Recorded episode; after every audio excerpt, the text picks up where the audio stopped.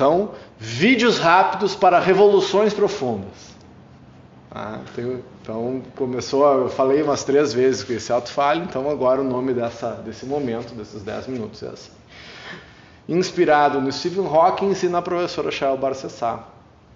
Ah, questões, respostas, uh, né, ele escreveu o último livro dele sobre respostas simples para questões complexas, e a professora Shael Barcessá escreveu um, um livro chamado Uma Revolução Sutil, eu fiz uma brincadeira com as duas coisas, que são vídeos rápidos para revoluções profundas.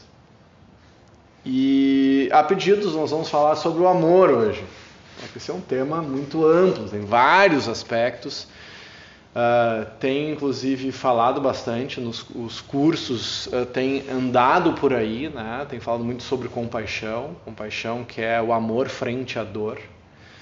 E a compaixão trata de autocompaixão, é um dos temas que se fala muito em liderança, em gestão, né?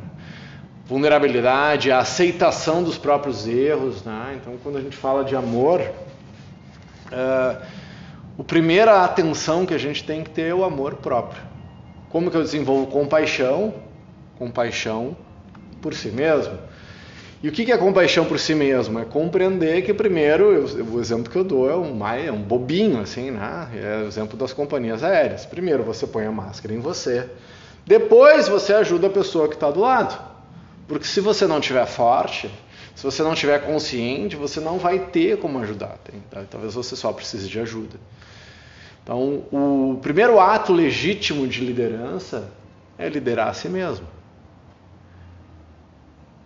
Primeiro, então, para mim, liderar é muito mais compreender que a liderança é um privilégio, a liderança é um ato de amor, porque o líder ele se dedica aos outros.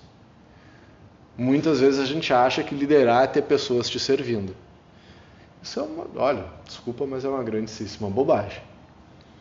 Porque o líder tem que compreender que liderança é um privilégio. E que eu tenho que estar à altura do privilégio que eu tenho de ter pessoas me seguindo. E que isso é uma baita de uma responsabilidade. Se tu não entender esse ato de liderança, de liderar a si mesmo, para liderar os demais, eu não vou conseguir ser um bom líder. Se eu não conseguir ter compaixão, autocompaixão, eu não vou ter compaixão pelas pessoas à minha volta. Se eu for uh, absolutamente intransigente com as pessoas à minha volta, isso quer dizer que eu sou absolutamente intransigente comigo mesmo. Então, o que eu faço para as pessoas à minha volta, a pessoa que é muito exigente, ela, ela é primeiro exigente consigo mesmo. E isso gera muito sofrimento. Porque eu não admito o erro, como se não é, como, é, como se a, a falta do erro fosse possível. A evolução da humanidade se dá através do erro. Basicamente, tentativa e erro, a gente veio evoluindo desde que somos, desde antes de sermos humanos. Então, o amar é um ato, é um passo rumo à incerteza. E não deveria depender do outro. Reciprocidade é fundamental, tá? Para mim, talvez seja uma das grandes tristezas dessa nova era é a falta de reciprocidade e a falta de gratidão que as pessoas têm umas pelas outras. E... Mas não sejamos nós esses ingratos. Nós somos em vários momentos. Nós não, te, não agimos com reciprocidade, não agimos com gratidão. Nós esquecemos das nossas origens. Eu, eu tava, nós esquecemos do quarto mandamento. Lembra qual é o quarto mandamento? Eu fui coroinha, eu sei qual é. Honrar pai e mãe. Só que se eu. Tá, se a gente tá, mas pô, Fabiano agora está falando de religião. Não, gente. Olha um pouco mais para trás. Nós estamos falando das nossas origens. Não precisa ser o honrar pai e mãe simplesmente da nossa religião. Tem a ver com, com quem que você aprendeu. Quem foram. Porque se eu for pensar mitologicamente ou arquetipicamente, a gente nunca tem só um pai e uma mãe. Tanto que em inglês tem o Godfather, não tem? O arquétipo dos dois pais e das duas mães existe em várias, várias culturas, porque tu tem o pai e a mãe que te criaram, mas tu tem o pai e mães que foram os teus mentores, que te criaram na psicologia, no design, no jiu-jitsu, na liderança, no surf. Ah, não, é o, não foi o pai e a mãe que te ensinaram o surf. Mas tu teve outros que tiveram esse papel de padrinho. E isso é um ato de amor. E renegar, porque eu vejo, eu vejo nas mais variadas áreas as pessoas esquecem de onde elas vêm. E aprendem muito, e tu pode, eventualmente, tu briga com teus mentores, tu briga com o pai e com a mãe, tu te desconecta com aquelas pessoas que te ensinaram. Isso eu acho que é natural, inclusive, em algum momento, uma emancipação. Agora, tu não, tu não fazer uma reverência às pessoas que te ensinaram. Por isso que eu gosto tanto uh, das artes marciais, desse, de, dessa valorização né? Tu entra num dojo, seja de que for, do karatê, de jiu-jitsu, de judô, tu vai agradecer a foto. A foto, o Gishin Funakoshi não está mais vivo, o Hélio Grace também não está mais. O Jigoro Kano também não. O Bruce Lee também não. Então tu entra no dojo e tu faz uma reverência, que é um ato de Havadya, que é de amor universal. É tu agradece ao conhecimento, tu faz uma reverência amorosa a quem veio antes de ti, que graças àquelas pessoas que vieram antes de ti, tu está aqui. E tem gente que simplesmente não faz isso. E isso é. Eu vou tentar usar umas palavras não tão duras assim. Não é muito inteligente. Por vários motivos. Primeiro que, enfim, eu vou falar da questão afetiva. É, o mundo é redondo, né? Gira, né?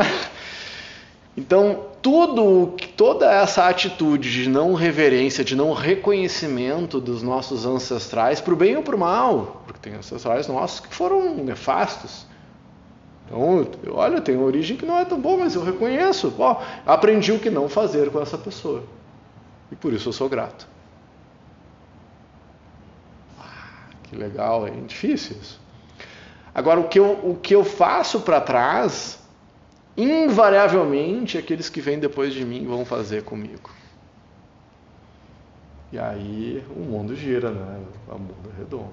Então, que seja por estratégia e por inteligência, seja cordial e reconheça sua, os seus ancestrais genéticos, filogenéticos, uh, de sabedoria, de conhecimento e mesmo que você tenha se distanciado, brigado, haja com esse amor.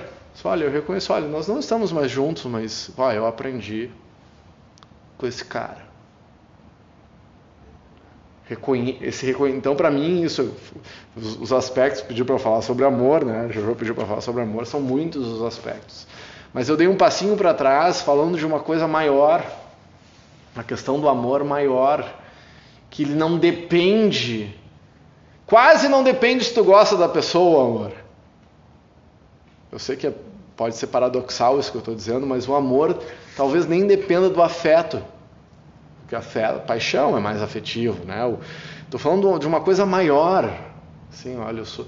Então, o professor De Rose tem aquela frase: o mal é o nome que se dá à semente do bem.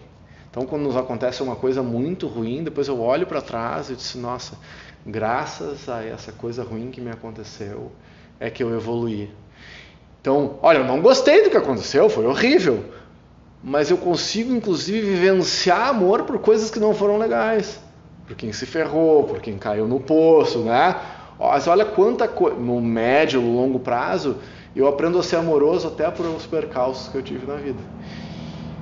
Talvez seja uma das coisas mais difíceis que eu estou propondo aqui, essa reflexão, gente.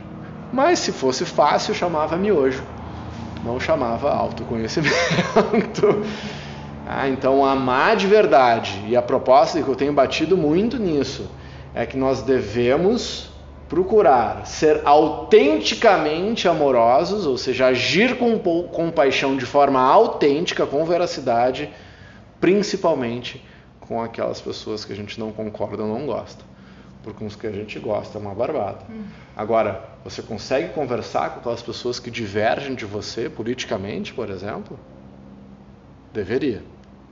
Não, o mundo está perdido, né? Então, quem não vem na aula não vai saber o que, que vem depois.